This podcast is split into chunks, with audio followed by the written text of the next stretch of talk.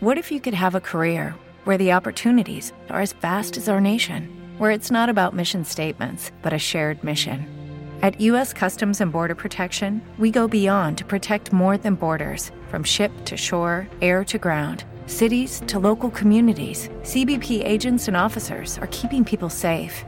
Join U.S. Customs and Border Protection and go beyond for something far greater than yourself. Learn more at cbp.gov/careers.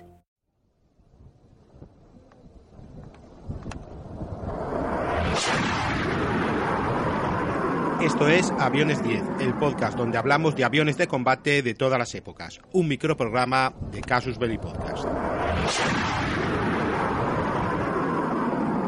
Hoy vamos a hablar del caza norteamericano, pues el más respetado por los aviones japoneses, que no fue ni el Hellcat ni el Mustang. Para ellos la gran bestia aniquiladora de ceros y de gens y de todo lo que pusiesen por delante fue el caza F4U Corsair.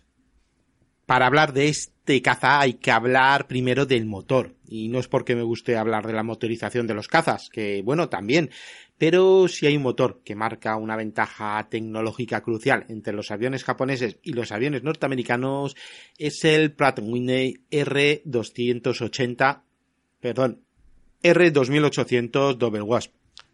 El 2800 es la cilindrada en pulgadas, que sería equivalente a unos 46.000 centímetros cúbicos. En realidad es una pareja de motores radiales en estrella de 9 cilindros embragados uno delante de otro. Es decir, 9 más 9 cilindros, 18 cilindros en doble estrella.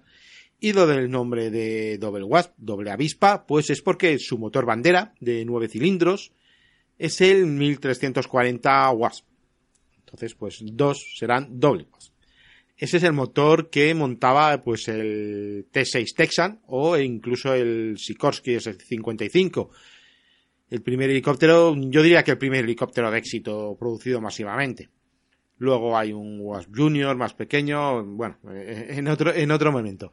Eh, decir de este motor que fue el primer motor radial de estas características fabricado en Estados Unidos y no el primero mundo, ya que, bueno, en Francia tenemos una estupenda familia de motores que son los Gnomegon, escrito Gnome et Grome, que ya tenía un modelo de estas características y de mayor cubicaje. Aunque, bueno, de 14 cilindros, 7 más 7. Este era el Gnomegon 14K Mistral Mayor, una transformación radical de modelos anteriores que eran pues evoluciones del famoso Bristol Kestrel. Pero bueno, hoy no nos liaremos a hablar de motores franceses, ya hablaremos de ellos cuando volvamos a hablar de pájaros franceses, o romanos, o italianos, o húngaros, o suecos, o soviéticos. La verdad que la implantación de, de estos motores por Europa, pues, fue amplia. Pero vamos a volver al diseño norteamericano, no nos perdamos, porque este, este motor lo va a superar en prestaciones, ya que era capaz de dar más potencia con menos cubicaje, y sobre todo sin los problemas de refrigeración que tenía el motor francés.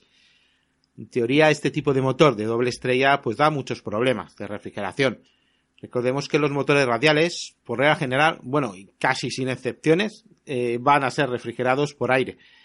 Pero en vez de hacer el diseño que se hacía hasta este momento de cilindros de fundición con aletas de refrigeración, se iban a rediseñar con un método de fabricación diferente, pues más finas, mucho más cercanas entre ellas, eh, Luego a este cilindro pues se le iba a colocar luego una camisa de aleación de, acero forjado.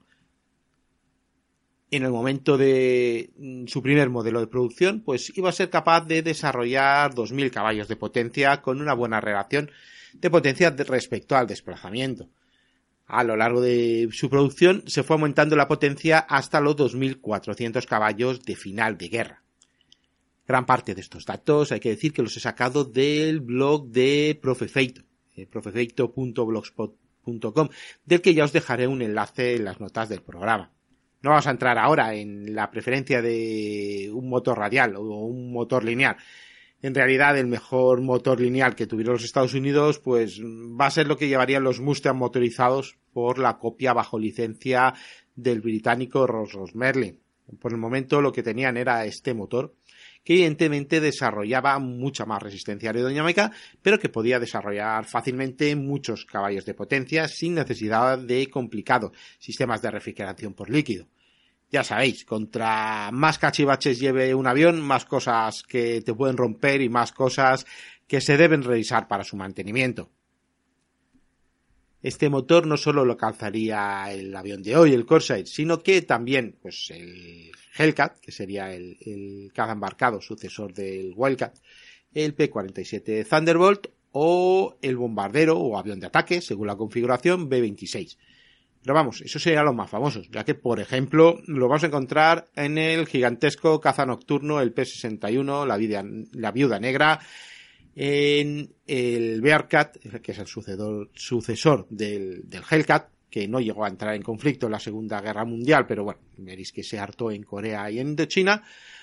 También lo encontramos en la familia de la Lockheed, la militarizada, los vigilantes del mar, los Lockheed Ventura, o incluso en el avión comercial Douglas DC-6, que era un avión de configuración cuatrimotora. Pero vamos, era un motor bastante fiable del que se llegaron a construir pues un cuarto de millón de unidades. Pero vamos a volver al avión en sí. La Marina va a hacer dos requerimientos de caza, uno para bimotores y otro para monomotores.